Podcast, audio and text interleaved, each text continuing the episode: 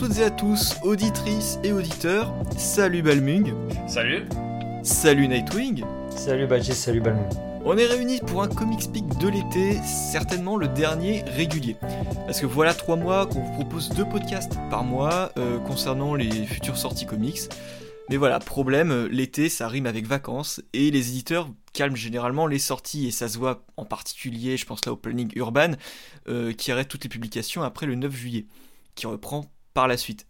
Alors on se retrouve avec moins d'actualité, ce qui colle pas vraiment avec le principe de l'émission.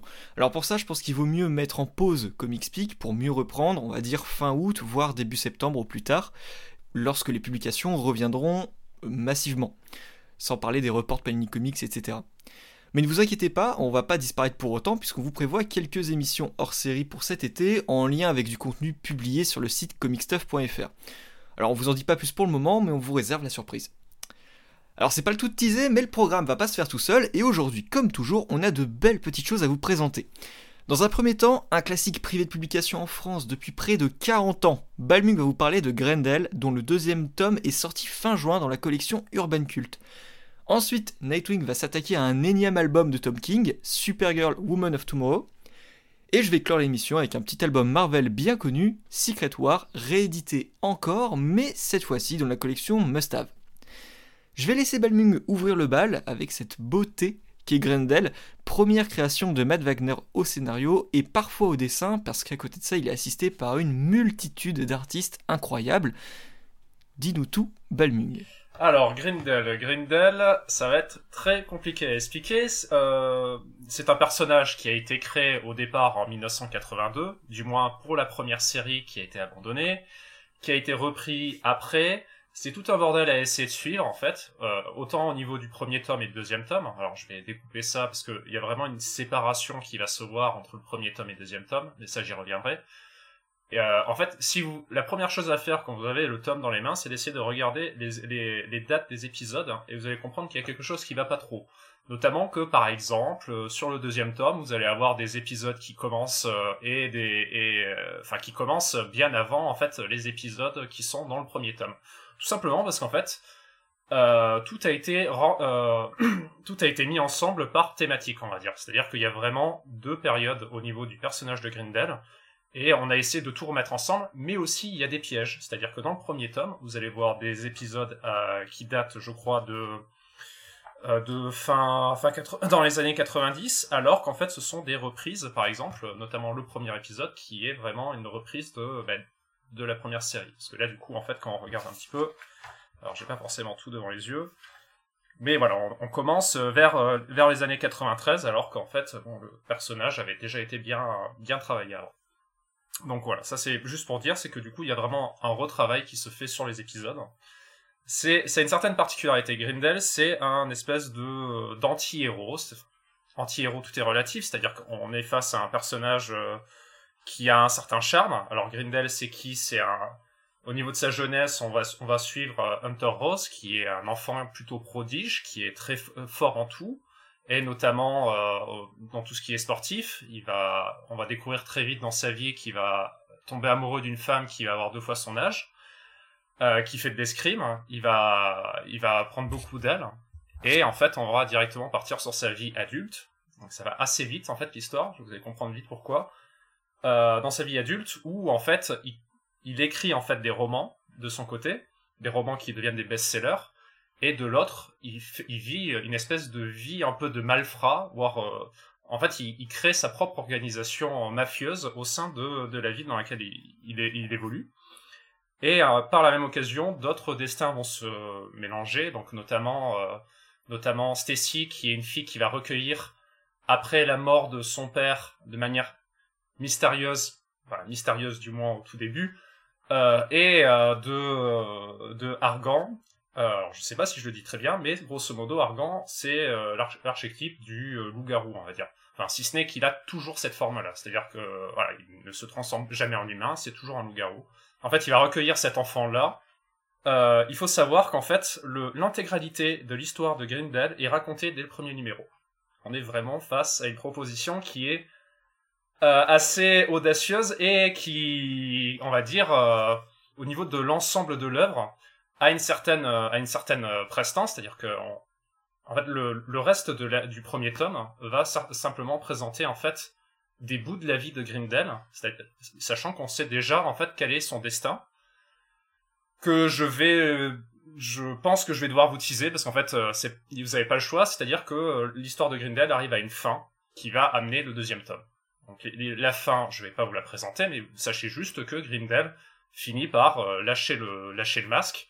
Le premier tome, on est vraiment sur toute sa vie, donc chacune de ses phases, son affrontement avec avec Argan, mais aussi ses phases d'éducation avec euh, Stacy, qui est une jeune fille du coup euh, qui va qui va tout entièrement cacher en fait euh, sa vie de malfrat devant elle, et elle, elle va avoir une espèce de figure de bienfaiteur là où il y a le mal derrière, et en fait elle va finir par se rendre compte de ça. Alors je vais pas vous dire les circonstances. je vais essayer de vous présenter l'histoire parce que c'est impossible de juste ne pas vous parler du premier numéro tout simplement parce qu'en fait ça va introduire tout le reste mais je vais éviter justement de vous décrire les détails, parce que en fait c'est vraiment toute la suite, ça va être les détails. Elle aussi, elle va connaître un certain destin funeste, on, on va apprendre un peu plus dans le deuxième tome. Tout, tout, le, tout le reste du tome va être euh, justement de ces, ces détails-là, et à chaque fois, euh, chacun de ces détails, c'est-à-dire euh, chacun des petites histoires qu'on va avoir, ça va être des fois sur des petits détails sur, euh, sur par exemple un affrontement particulier entre Hunter Rose et Argan, ou alors euh, le fait qu'à un moment Stacy se, fait kidnapper par quelqu'un qui est assez, euh, enfin, un pédophile. Voilà, je vais pas me le cacher, hein, on est vraiment là-dessus. Euh, et en fait, toutes, toutes ces histoires mis bout à bout qui sont, et, pas forcément dans l'ordre, en fait, ça va donner une plus grande cohérence de l'univers de Grindel. C'est ça qui est quand même audacieux, c'est de vraiment, voilà, comme je le dis, de présenter en fait l'intégralité de l'histoire du personnage en un seul numéro. Là où je pense qu'au tout début, on c'était pas prévu d'avoir autant de, d'épisodes qui reviennent en fait sur la, sur la vie du personnage. Chacune de ces histoires-là a comme particularité que on est face à un dessinateur différent, on est sur des histoires qui font euh, environ 10-20 euh, pages, ça dépend selon la longueur, on va dire, et on a toute une belle brochette de, de, dessinateurs talentueux, et je vous mets au défi de n'en connaître aucun, parce que là, je pense qu'à mon avis, vous êtes vraiment néophyte si vous ne les connaissez pas. Alors, je vais pas, là, je, pars en argument euh, un peu élitiste, mais bon, c'est, c'est, bon, c'est beau jeu. Hein. C'est par exemple, euh, on va avoir du Team Cell, du du euh, Cliff Chang, Michael Red, Phil Noto, Kelly Jones, euh, Jill Thompson. Qu'est-ce que je peux oublier d'autre? Ashley Wood, Mike Huddleston. Alors je sais plus si j'ai déjà dit. Stan Sakai. Hein. Stan Sakai. c'est Yujimbo si vous voyez pas. Et, et en fait, c'est que des gros, si, vous les connaissez pas, c'est que des gros dessinateurs. Ah oui, pardon, John Paul Leon, euh, paix à son âme, un dessinateur qui nous a quitté un peu trop tôt.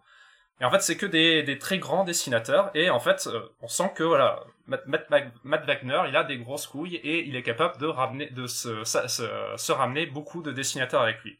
Alors au niveau, je vous avais parlé tout à l'heure de de la temporalité des récits. Euh, beaucoup de ces récits-là, c'est-à-dire plus la deuxième partie, on va dire, du tome, sont assez restent assez récents en fait. Euh, pour donner une idée, euh, il y avait le concept de du Black, White and Red, qui a vous rappelé quelque chose en fait, notamment les Black, White and Blood, hein. tout ce genre de, de tomes que là vous voyez fleurir chez Marvel avec du Deadpool, du, du Carnage, etc. Bah, tout ça, ça a été fait. Alors, euh, je crois que j'avais marqué la, la, date. Ces épisodes-là, ça date de 1998, 1998-1999. Toute cette euh, ce défi, c'est-à-dire de faire des, que des épisodes en noir et blanc et rouge, bon que vous, voyez peut-être très bien avec euh, avec euh, avec Sin City, pardon.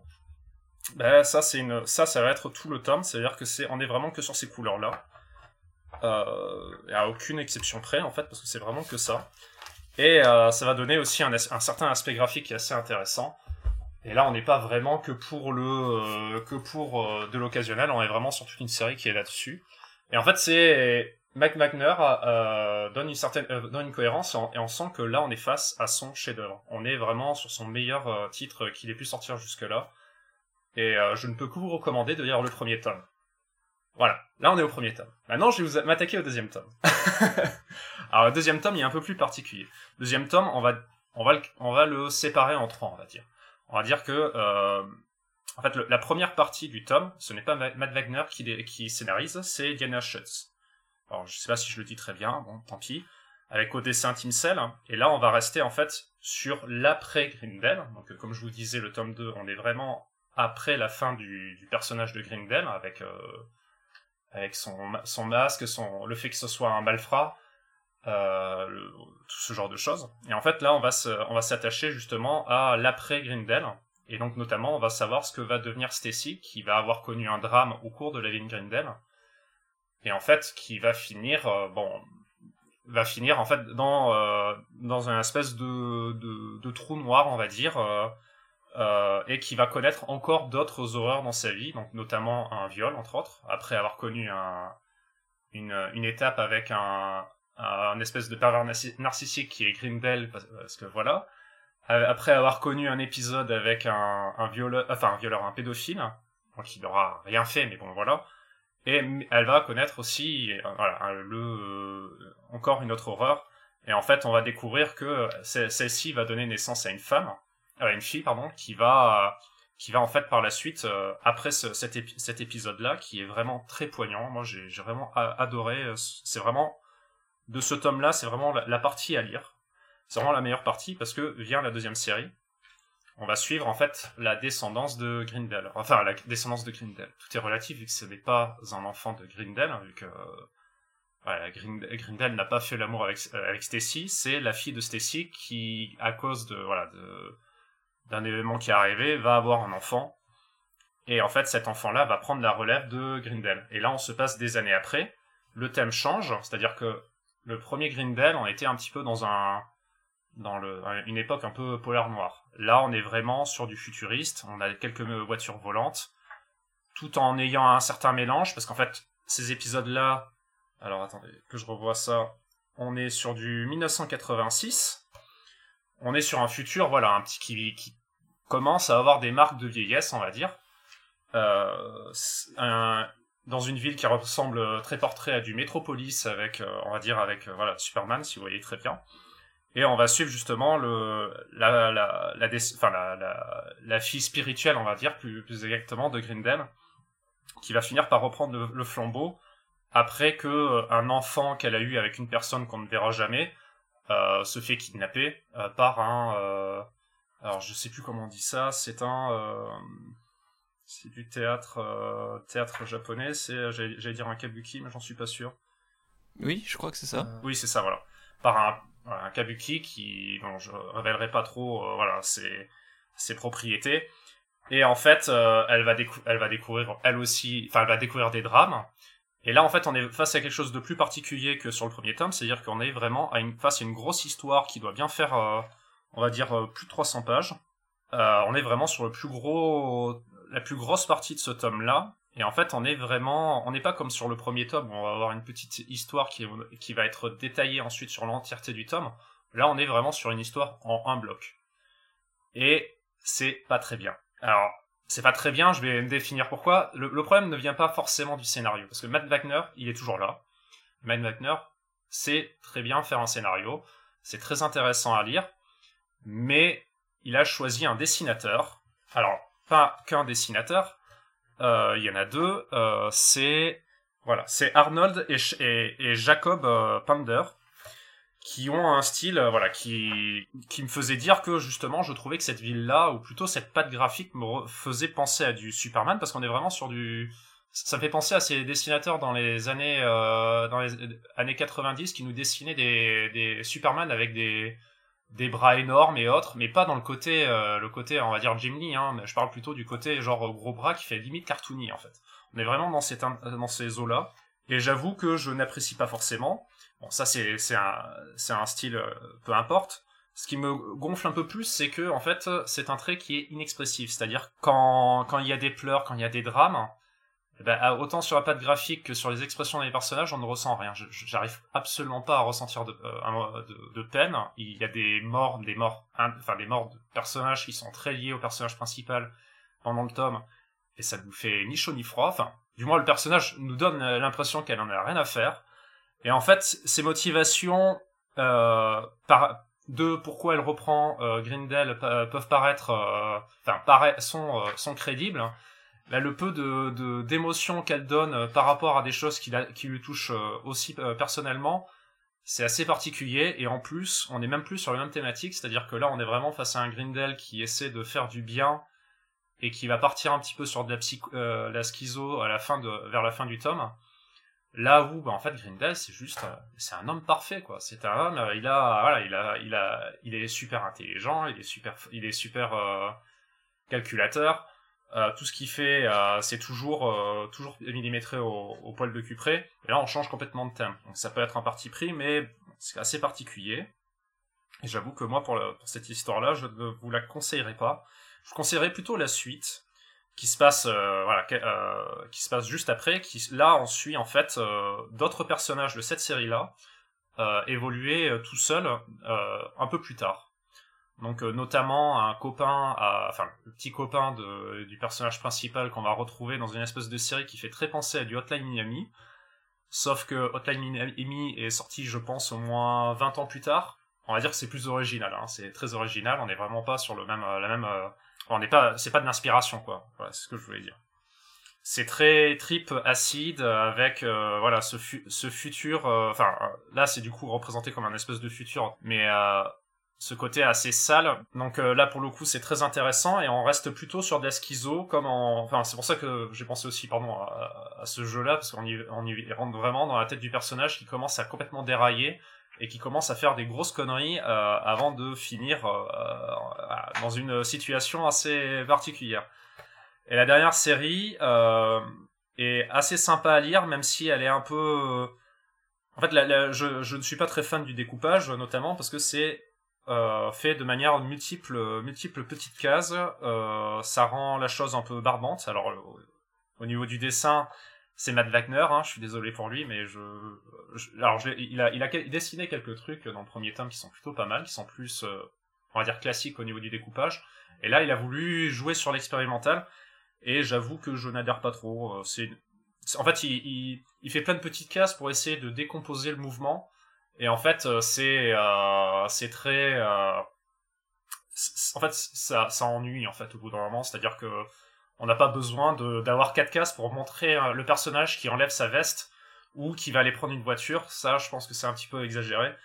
Ça, ça ne, vient qu'à moi. Donc, voilà. Grosso modo, ce tome, pour la première histoire qui est assez bouleversante, qui est assez sombre, là, on est vraiment en face à, enfin, on est vraiment face à du Team Cell, mais le Team Cell de, on va dire de, de Batman euh, un long Halloween. Et je, je ne pèse pas mes mots, hein, enfin, je pèse mes mots, enfin, c'est vraiment le cas, c'est vraiment très très bien.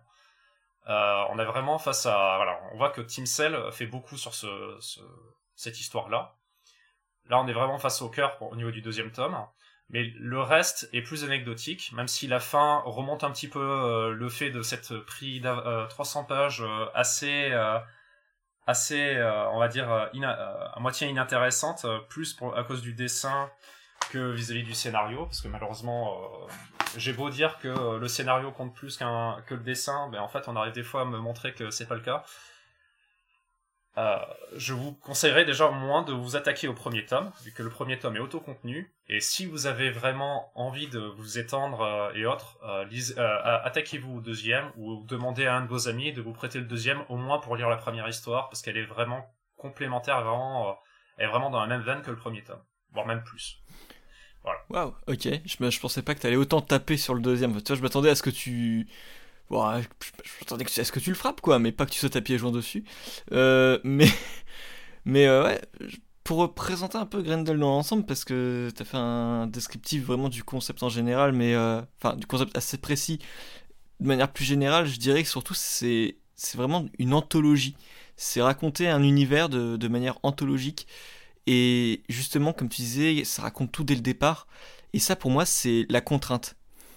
Faut accepter que le scénariste veuille vous spoiler absolument toute l'histoire dès le départ. Donc c'est assez compliqué, d'autant plus que c'est très lourd de texte, on, nous balance tous les éléments de l'univers d'un coup. Donc ça demande un sacré effort sur les 40 premières pages, mais après euh, on, savoure, c'est beaucoup plus léger, euh, c'est ça laisse le temps. C'est vraiment un environnement dans lequel on se baigne euh, et avec quelques réflexions profonde mais pas casse-tête sur l'humanité, la cruauté. C'est vraiment très très très bon. Oui, parce que c'est vrai que tu fais bien de le dire, ça je l'ai pas trop défini, mais dans le premier numéro, on est vraiment, on n'est pas sur de la, enfin on est sur de la BD, tout est relatif. Qu'est-ce que la BD, voilà, on va rentrer là-dedans, mais on est vraiment sur du, du texte illustré, on va dire. Il y a beaucoup, vraiment beaucoup de texte, mais euh, en vrai, ça se fait très bien. Enfin, c'est vrai que c'est le premier palier, mais c'est très bien illustré à côté. Au pire, si vous avez vraiment besoin de dessin, vous inquiétez pas, le, dessin vaut le coup aussi quand même à côté sur cet épisode. Alors évidemment, je parle du premier volume parce que j'ai pas lu le deuxième, donc je ne comprends pas encore très très bien ce que Balmung a à reprocher, notamment à Matt Wagner parce que j'adore ce gars, que ce soit au scénario ou au dessin. Euh, pour ce qui est du concept de Grendel dont tu as parlé, euh, je vais apporter une petite précision là-dessus, c'est qu'en fait Grendel c'est effectivement le premier projet qu'a porté Matt Wagner tout seul, et ça a été publié chez Comico dans une sorte d'anthologie euh, générale, vraiment en mode Dark Horse Presents, machin, sauf que là c'était Comico, je sais plus quoi. Et il y avait eu trois épisodes qui racontaient l'histoire de Grendel dans l'ensemble en trois épisodes. Et c'était pas. Bah, c'était les, tout débuts de Matt Wagner, donc c'était pas génial. Et il s'attendait pas à revenir dessus un jour. Parce qu'en fait, ces trois épisodes n'ont jamais eu de suite. Et c'est Dark Horse par la suite qui a intégré euh, Grendel. Et euh, Matt Wagner s'est dit qu'en fait, il devait tout reprendre depuis le début. Et il s'attendait pas à, à vouloir découvrir un peu plus cet univers-là. Donc une fois qu'il a tout raconté, que faire. Alors il s'est trouvé cette situation où il raconte toute l'histoire et après il picore des instants, il raconte des, moments qu'il n'a pas forcément développés, mais il y a toute une continuité qui est très très bien ficelée euh, et toute une génération. Parce que tu disais euh, le descendant de Grendel, mais moi pour moi le terme descendant il est complètement adéquat. Parce qu'effectivement on n'est pas dans une descendance euh, génétique euh, biologique, c'est vraiment un héritage du masque qui se fait de génération en génération, ce qui fait que Grendel, bah, c'est anthologique à tout point de vue. C'est anthologique par rapport à Hunter Rose dans le premier volume, où on a euh, des moments de sa vie qui sont racontés, mais également anthologique dans le sens où le masque va être porté par des personnes différentes sur des périodes plus ou moins longues. On va avoir des personnes qui vont le porter en 3 numéros, d'autres en 12, etc. Oui, mais ce que je veux dire, c'est que le, en fait, le, la signification du, masque sur le premier tome est vraiment, en fait, est, juste un, superflu. On est vraiment euh, face à quelqu'un qui est charismatique de départ, qui se veut parfait en tout point, alors que sur la deuxième tome, on va plutôt voir ça comme une espèce de schizophrénie, comme le fait que le, le masque va influencer les gens en fait à devenir le Grindel. Sauf que c'est tu, tu n'as pas vraiment ça dans le premier tome. C'est un petit peu, c'est un parti pris. Enfin, ça peut, ça peut rajouter à la chose, mais c'est vrai que euh, si vous lisez le premier tome, c'est impossible que vous puissiez penser à, quelque chose comme ça. Euh, alors, tu as, as, pensé? Moi, je...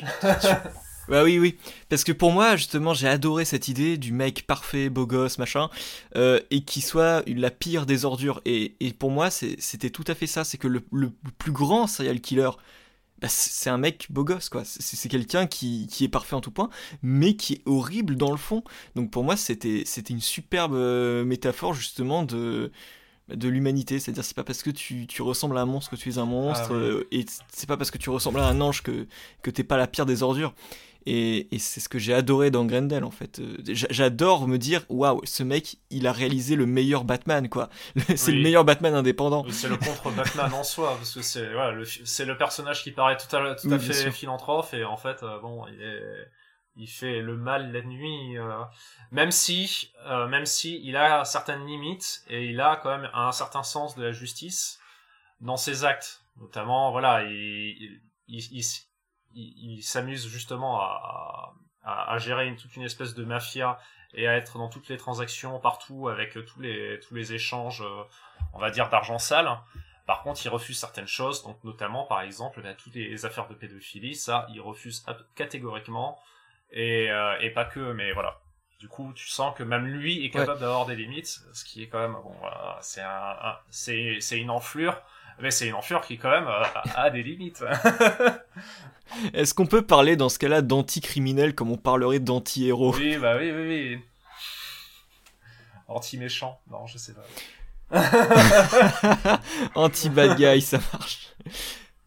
Bah, je pense qu'on a fait le tour. Euh, T'as quelque chose à rajouter, non? Euh, bah, Peut-être euh, Nightwing, t'avais avais lu peut-être le, premier tome. Non, même pas, j'ai Ah même oui, pas eu le temps de lire. Mais, mais tu m'as tu m'as vraiment donné envie au moment où tu as dit que on connaissait l'intégralité de son histoire dans le premier numéro. Et j'ai trouvé ça super intéressant, même si ça peut être, euh, ça peut être vite contraignant. Et, et je crois que Baptiste le disait tout à l'heure. euh, gérer une continuité quand tu as déjà tout euh, défini du début à la fin dans un premier numéro, c'est un exercice risqué. Mais je trouve que juste pour la prise de risque, c'est intéressant de, de tester ça. Et le personnage a l'air un petit peu, euh, un petit peu intéressant pour. euh, Il est très intéressant Ouais. en fait. Euh, justement, c'est la richesse du fait de tout dévoiler d'un coup. C'est que t'as du mal à encaisser toutes les informations, mais d'un autre côté, c'est quand t'es plongé dans l'univers, quand tu fais l'effort dès le départ, bah après c'est bon, t'es dedans et t'es t'es en eau tiède, t'es bien, t'es installé. Et du coup, tu me parlais de Batman, mais c'est vrai que maintenant j'y repense. Le premier tome, toute la toute la phase, on est vra- enfin toute la toute l'histoire, on est vraiment sur quelque chose qui se s'apparente à une ville qui s'appelle Gotham. hein. Et c'est là où je disais justement le parallèle avec le deuxième tome. hein.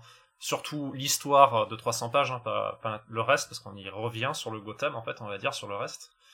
Euh, on est là vraiment sur du Métropolis et c'est en fait ça coupe pas mal. Hein. C'est euh, on est vraiment euh, le, le, le jour et la nuit, quoi. J'ai envie de dire, ah, très marrant. Mm.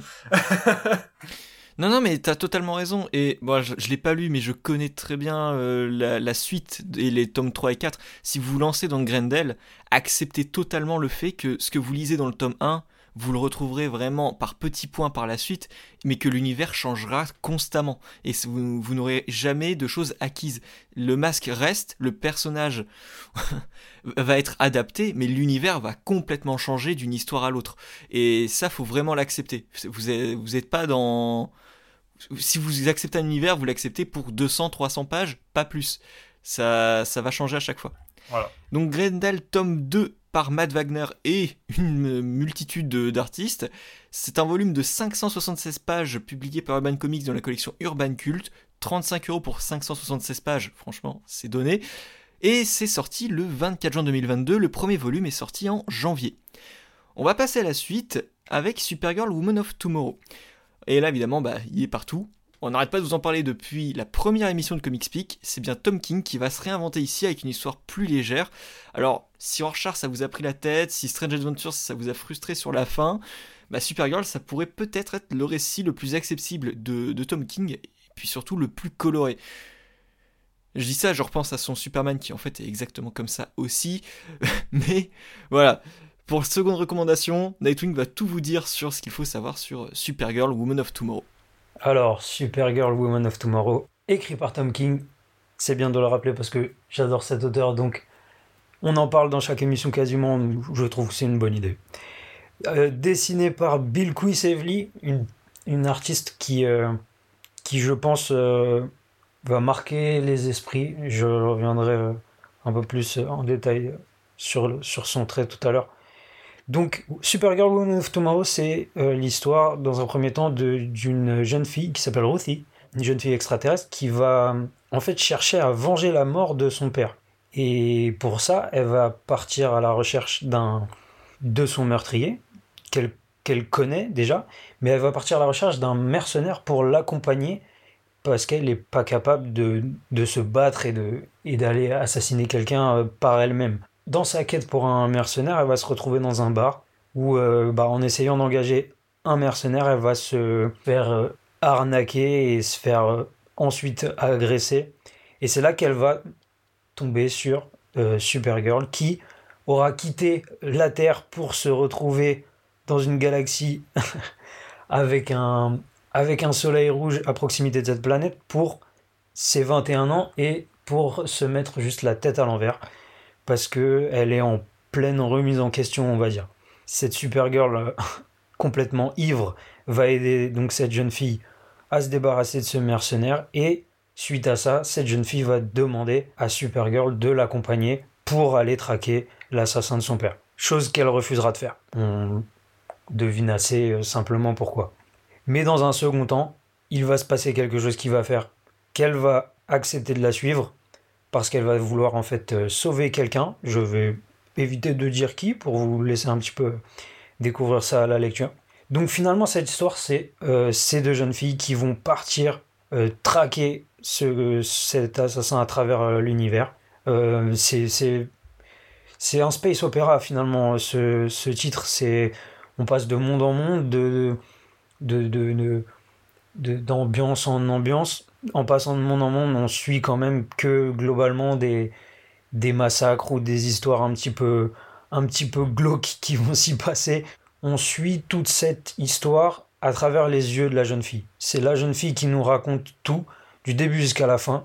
Pendant toute cette- histoire, on va revenir sur l'histoire de Supergirl, ses origines, ce qui lui est arrivé et ce qui est arrivé à sa planète et qu'elle a vécu euh, malgré son jeune âge dont elle a les souvenirs. Elle vit avec ça et pourtant, elle reste ce personnage solaire au grand cœur et qui a toujours soif de justice. Et donc, comment Supergirl, malgré tout ça, est Supergirl? Et on découvre donc ça au travers de des yeux de cette jeune fille qui va nous raconter donc tout ce récit. Même si certains vont dire oui, c'est encore une histoire qui part d'un traumatisme. Tom King, euh, il en a fait 50. Là, je trouve que le fait que qu'on voit ça au travers des yeux de cette jeune fille, ça, ça rend la chose vraiment, enfin, suffisamment singulière pour qu'on évite de, de tomber d'entrée sur c'est une histoire de traumatisme, oh là là, Tom King il en refait des caisses sur ça. Là, je trouve que il l'aborde différemment. On n'est pas dans quelque chose de, de sombre, de, de, de complexe ou de, de violent. Là, on est sur, euh, sur quelque chose qui, qui va être très chaleureux, très coloré malgré tout. Et on le retrouve au travers du dessin. Et là, euh, je pense que ce qui va le plus marquer sur ce titre, c'est le, c'est le dessin. Bill Quisevely a fait un travail euh, incroyable. C'est le, c'est pas la première fois que je, je découvrais son, son dessin, mais je serais incapable de vous dire euh, quand je l'ai découvert. Mais là, on est sur un niveau de détail assez impressionnant, sur une finesse de, du trait qui, qui colle parfaitement à, l'histoire et à, et à l'ambiance de, de, de- du récit de King. C'est, c'est, c'est, c'est magnifique, c'est harmonieux, c'est, c'est coloré. Et pareil, euh, on retrouve euh, une palette de couleurs. c'est Mateus Lopez qui s'occupe de, de la couleur sur ce titre. Et là, euh, je sais pas à quel point ils ont travaillé ensemble sur, euh, en- entre Bill Quisevely et, et, lui. Mais euh, c'est c'est une, pépite. Les couleurs sur ce titre, c'est juste magnifique. On a des. C'est très très coloré, des couleurs très vives. On a des, des, pages avec des dégradés de couleurs incroyables, notamment une page aussi, moins dans le dégradé de couleurs, mais une page avec euh, un personnage euh, ailé. Je n'irai pas plus dans les détails. Et qui voyage au travers de l'univers, euh, que je trouve somptueux. C'est, ce passage-là, je le trouve vraiment somptueux. Et, et honnêtement, c'est, je pense qu'on n'aurait pas pu faire mieux. Je pense que visuellement, il a, King a, a trouvé la personne parfaite pour, pour illustrer son récit. Même si les thématiques restent un peu les mêmes, il a trouvé une autre façon de les, de les, de les raconter, une autre façon. Et peut-être que les personnages, euh, et notamment celui de Supergirl, a, a aidé. On est sur quelque chose de beaucoup plus. euh, c'est c'est un titre qui a du cœur du début à la fin. Je trouve que c'est un, peu, c'est un récit un peu plus simple dans sa façon de de- d'aborder ces thématiques. Rien que visuellement, foncez. Même si vous aimez pas Tom King, foncez parce que visuellement ça envoie. Je crois que n'hésitez pas, il n'y a pas de raison de ne pas y aller. Allez-y. Y a pas de raison. Oui, oui. Euh, Balmung. Alors, moi j'ai deux points. Alors du coup, c'est plus... euh, alors déjà, pour euh, on va rester sur Bilky Savely, vu qu'on en parlait. Euh, Bilky Savely, alors elle s'est fait ses, ses marques euh, sur du Dot Savage chez Dynamite. À croire que c'est possible, oui, des fois, Dynamite est capable de nous sortir des, bonnes, des, des bons dessinateurs et bons scénaristes. Voilà, du coup, bons dessinateurs. Hein. C'était gratuit, je sais, mais c'est très rare. C'est très très rare.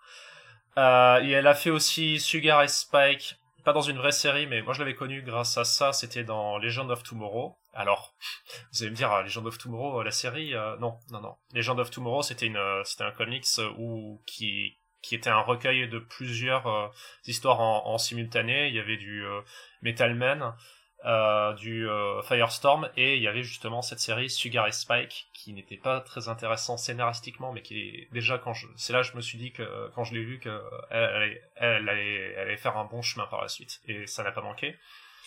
Et vous allez la voir aussi bah, notamment euh, là par contre c'est déjà en VF c'est euh, Sunman the Dreaming qui est un très bon titre. The Dreaming est très très très très intéressant et en plus là elle se fait plaisir au niveau du dessin il y a juste, je crois, sur la fin où elle dessine pas tout, mais bon, euh, on est quand même sur du, je crois, du 20, plus de 20 numéros, quelque chose comme ça. C'est normal. Et oui, effectivement, elle a un trait, ça change pas mal. Elle a, elle, sait en, envoyer plein les mirettes, et ça, moi, j'adore pour ça. Et euh, sur ce titre-là, alors moi je suis pas, je suis à moitié d'accord sur le fait. Euh, alors j'ai entendu histoire légère, que comme quoi c'était que joyeux, et quand même, enfin, ça, ça parle quand même de certaines thématiques, genre notamment de la, enfin, de la loi de Talion, c'est-à-dire œil pour œil, dent pour dent, parce que le personnage qu'on va suivre avec euh, Supergirl est quelqu'un qui, d'ailleurs, aime beaucoup parler, hein, euh, beaucoup parler avec un langage très soutenu. Euh. Je pense que c'est la seule chose que je dois peut-être regretter sur ce tome, c'est qu'à un moment, elle me gonflait un peu dans son dialecte. Alors, je comprends très bien, hein, c'est c'est il, est RP du début à la fin, c'est-à-dire que c'est un personnage où tu sens que euh, un, certain phrasé qui est euh, très un, phrasé très soutenu, euh, vieille langue on va dire plus exactement, anglaise, du coup en français je ne sais pas, mais disons que voilà c'est c'est un personnage qui est assez assez particulier qui va justement apprendre beaucoup de Supergirl et qui va suivre au cours de ses aventures.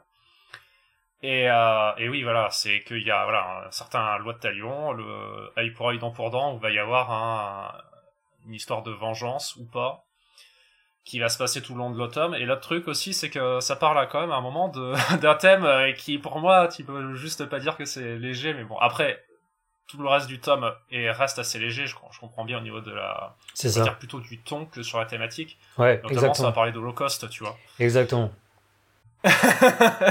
Alors le cost euh, histoire légère, bon, bah, ah, enfin là c'est vraiment c'est ce numéro-là qui est le plus, on va dire le plus hard de la série. Le reste, ça se lit très bien. C'est juste que bon, celui-là, tu sens que Tom King s'est réveillé, il a dit euh, attends j'ai un flashback de quand j'étais euh, agent secret, allez vas-y. mais, par contre je comprends totalement, je comprends totalement Nightwing quand il dit que c'est léger, je veux dire c'est léger pour du Tom King quoi. C'est ça, c'est ça que je me disais. Parce que du, coup, c'est vrai qu'on parle pas trop de l'histoire de Tom King, mais que grosso modo, c'est quelqu'un qui aime bien se la péter en disant que, alors, je, sais plus exactement, c'est qu'il était, euh, ouais, il, travaillait pour les services secrets américains avant, c'est ça? Ouais, les renseignements et opérations sur les opérations d'Afghanistan. Euh, plusieurs opérations dont il ne peut absolument pas parler, ce qui fait que ces comics sont, sont validés euh, auprès de je sais plus quel service. Alors ça c'est lui qui le dit, hein. Ouais, justement, c'est ce que j'allais dire, c'est que voilà, ce qu'il, euh, c'est ce qu'il fait, c'est ce qu'il dit. Après, ce qu'il en est, on ne sait pas. Euh, mais ce qui est certain, c'est qu'il avait déjà un gros attrait pour les comics euh, là-bas parce qu'il parle beaucoup de de ce qu'il lisait à l'époque et de comment est-ce qu'il recevait ses comics. Et je le suivais à un moment et on voit que bon, il, sait pas, ça, ça rentre pas effectivement ailleurs. Hein. Il a des, il a des figurines qui datent euh, d'un ancien temps et que je lui jalouse un peu. Oh. Mais, euh, oh, il a une collection de Justice League Unlimited en figurines, mais waouh. il n'y a pas que ça, il a que, il y a des vieux trucs, euh, c'est hallucinant quoi. Bah, après voilà, il y a une super, enfin, c'est un très gros collectionneur. On sent que voilà, il avait quand même du vécu derrière, enfin du, de la bouteille, on va dire, au niveau du, de DC Comics. Donc à ce niveau-là, c'est pour ça que il dans d'autres de ses séries, il va faire beaucoup référence quand il va prendre un vieux personnage euh, de, bah, de son vécu jusque-là pour essayer de le faire mûrir.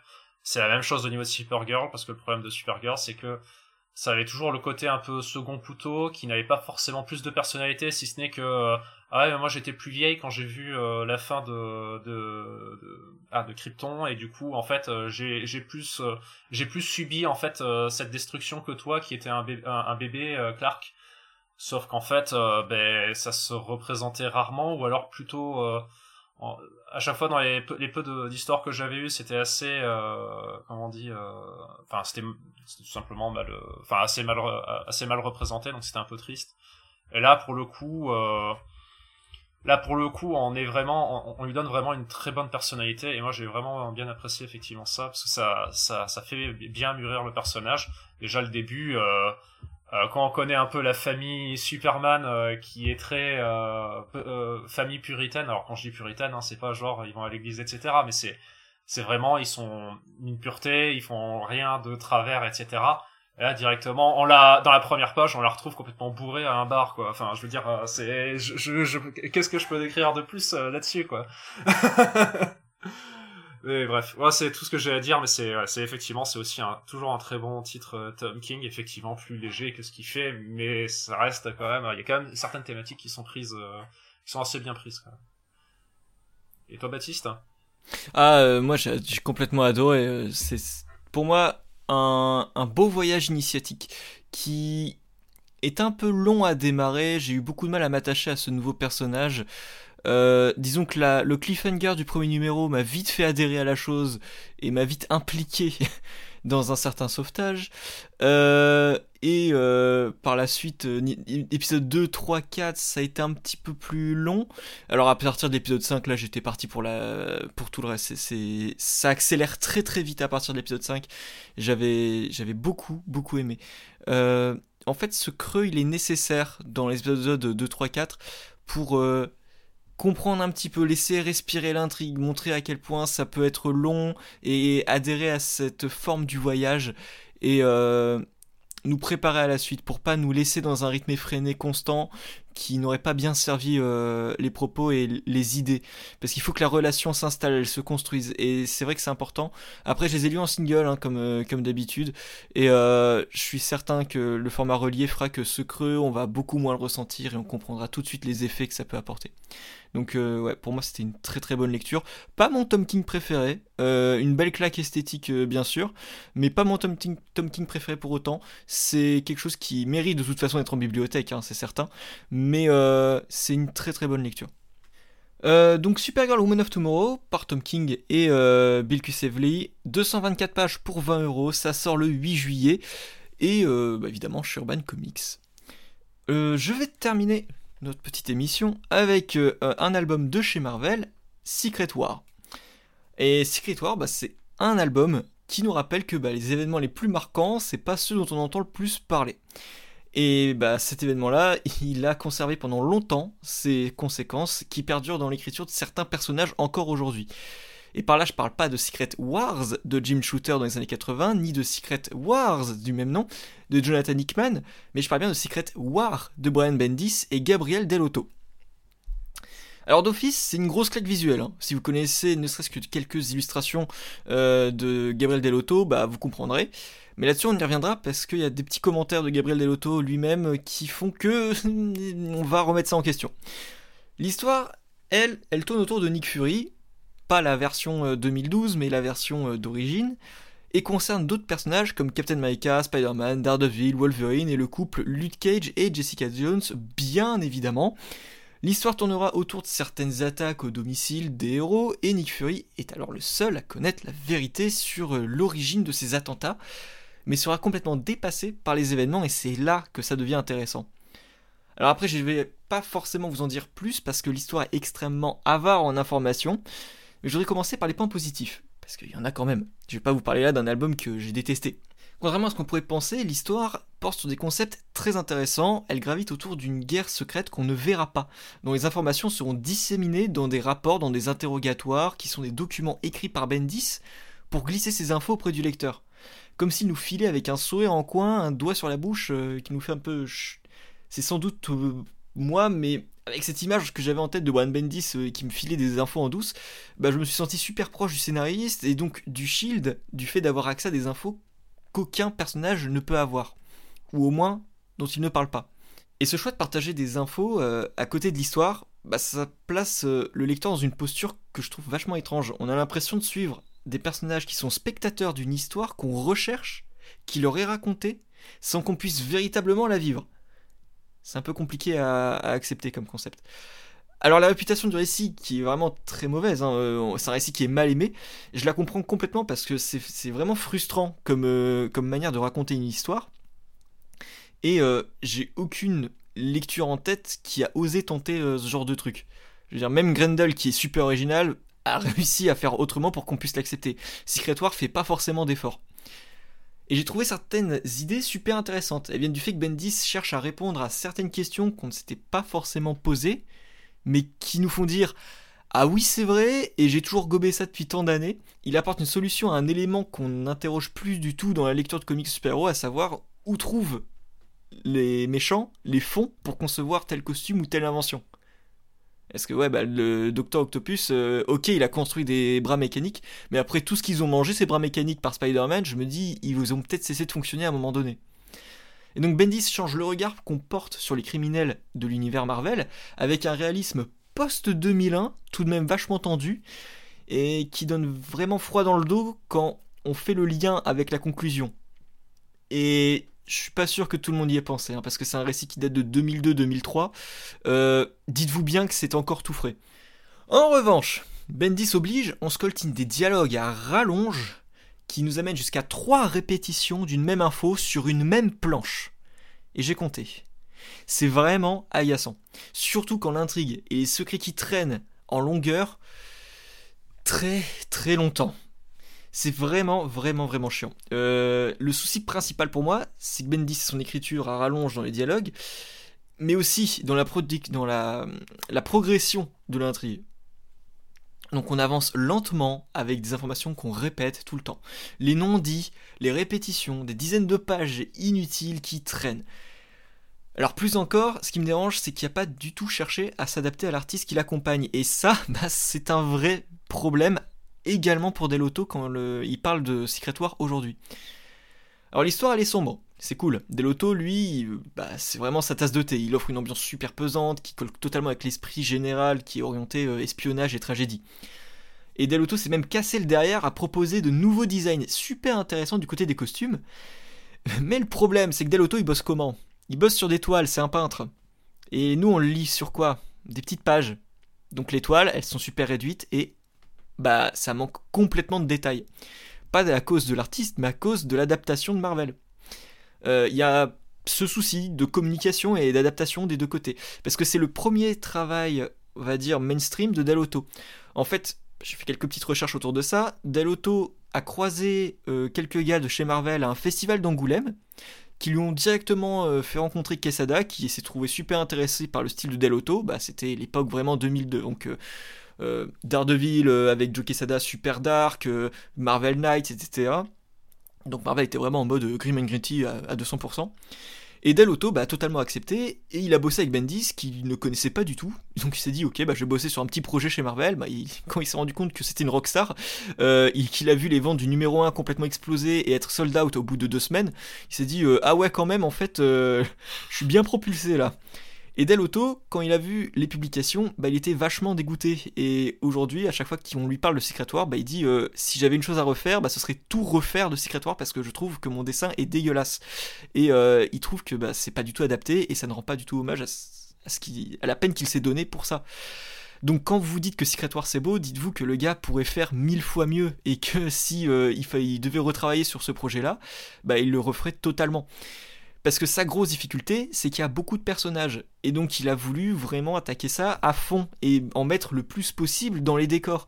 Le problème, c'est que quand tu vas afficher autant de personnages sur des grandes scènes de combat, à moins que ce soit une splash, page, bah ça marche pas. En revanche, dans la narration, bah, c'est là qu'on sent que ça pêche. Et euh, là, c'est des deux côtés. Del Auto, bah, c'est un peintre qui est très bon, comme je l'ai dit. Hein. Il a son style, ses planches sont superbes, mais il s'est pas adapté forcément aux comics. Et on le voit notamment quand on compare à un autre truc, des graphic novels. C'est pour ça qu'il ne bosse quasiment que sur des graphic novels désormais. X-Force, Sex and Violence. Donc là, c'est un one-shot qui se concentre sur Wolverine et Domino, donc moins de personnages. Et là, bah, c'était super bien, sauf que bah, de ce côté-là, c'était les idées qui manquaient sur le scénario, donc on va pas trop s'arrêter là-dessus. Mais c'était joli. Du côté de Bendis, bah, l'écriture est super répétitive, on se tape des accumulations de bulles qui desservent complètement euh, l'histoire. Et euh, je vais pas dire qu'une bulle, bah, ça gâche le dessin, mais quand on en a 3000 sur une même case, c'est vachement chiant. Euh, donc je me dis que lorsqu'on a un peintre avec qui travailler, on laisse un peu d'espace, on laisse une petite respiration pour, euh, le pauvre gars qui vient d'arriver, une part d'expression aussi. Et on profite aussi de son talent. Mais bah, ça, c'est quelque chose euh, qu'il fallait demander à, Bendis. Alors, quel intérêt de lire Secret War si l'expérience de lecture n'est pas fameuse, si c'est pas pour forcément pour Delotto bah, tout dépendra de l'intérêt que vous portez au Shield et à Nick Fury et à Maria Hill. Parce que si vous souhaitez comprendre la situation du Shield après 2002, donc là, je vous lance des pancartes type Civil War, Secret Warriors, etc. Bah, c'est une lecture qui est plutôt intéressante parce que vous allez comprendre d'où viennent euh, toutes ces, euh, toute cette situation du Shield. Donc lisez Secret War euh, et tout vous paraîtra plus clair. Ce qui est perturbant, bah, c'est l'impact de cet événement qui est maintenu pendant près de 10 ans sans que personne ne s'en rende véritablement compte. Parce que Secret War, bah, c'est une lecture qui est souvent lue pour des lotos, pas pour ses conséquences. Pourtant, les conséquences, elles étaient là. Mais la réputation très mitigée, bah, encore, c'est pas pour dire mauvaise, bah, fait que les gens ne s'en souviennent pas forcément pour ça. C'est un peu un ovni au sein des événements Marvel, un truc qu'on se dit, ouais, c'est un prélude, ça sert à rien. Alors que pourtant, bah, pour le Shield, c'est quand même assez conséquent. Et on se souvient ça juste pour des lotos. Donc résultat, conclusion, lisez si euh, ce que j'ai pu vous en dire ça vous intéresse, mais c'est pas une lecture qui changera votre vie, c'est sûr. C'est un petit ovni, et même si Bendis a fait pire depuis, bah il a surtout fait mieux. Donc vraiment un constat mitigé qui n'arrangera forcément pas les avis que j'ai pu lire euh, pendant des années avant de lire Secret War, mais euh, un truc qui, fait, qui vous fait quand même comprendre que Secret bah, il y a eu une importance. Et puis si vous faites fan de Delotto, franchement, allez-y. Donc voilà, je sais pas si quelqu'un d'autre avait lu Secret War de Bendis et Delotto ici.